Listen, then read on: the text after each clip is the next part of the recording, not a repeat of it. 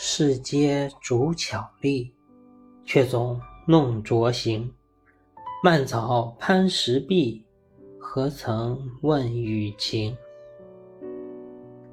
生而为人，总是有所求，这很正常。不正常的是，我们往往会否定这种追逐。比如，曾经在网上掀起过风浪的不知其美，不想有钱，让人很是无语。还有一些人。否定的不是目标的达成，而是追逐的过程。对自己追逐目标的历程，不管是美化成为理想奋斗的朝圣，还是描述成历劫新生的苦难，都是一种扭曲，是一种对过去、对自己的不尊重。还有更聪明的，那就是选择性的夸大一些因素，弱化另一些因素，半真半假。而且用意也不是真的回顾过去，而是通过这种描述去谋划未来。不管怎么样，我们挖空心思去做的事情，很多时候都是在否定自己，这是很奇怪的。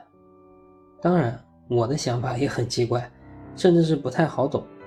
这时候就体现出诗的好处：有些东西说不明白，那就不说明白好了。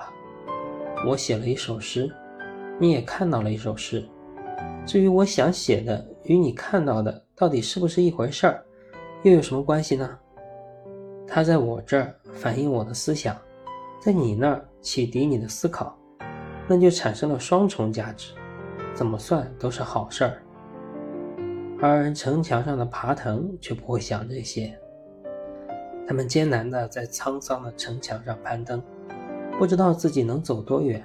也不知道什么时候会有续命的雨水落下，他们只是在不断的延展，这是他们努力的过程，也是他们努力的目的和结果。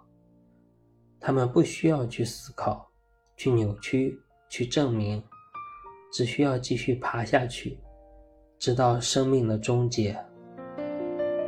我羡慕他们，蔓草瑕丝。作者上下，世皆逐巧丽，却总弄拙行。蔓草攀石壁，何曾问雨晴？感谢您的聆听，我是上下，期待与您的再次相会，谢谢。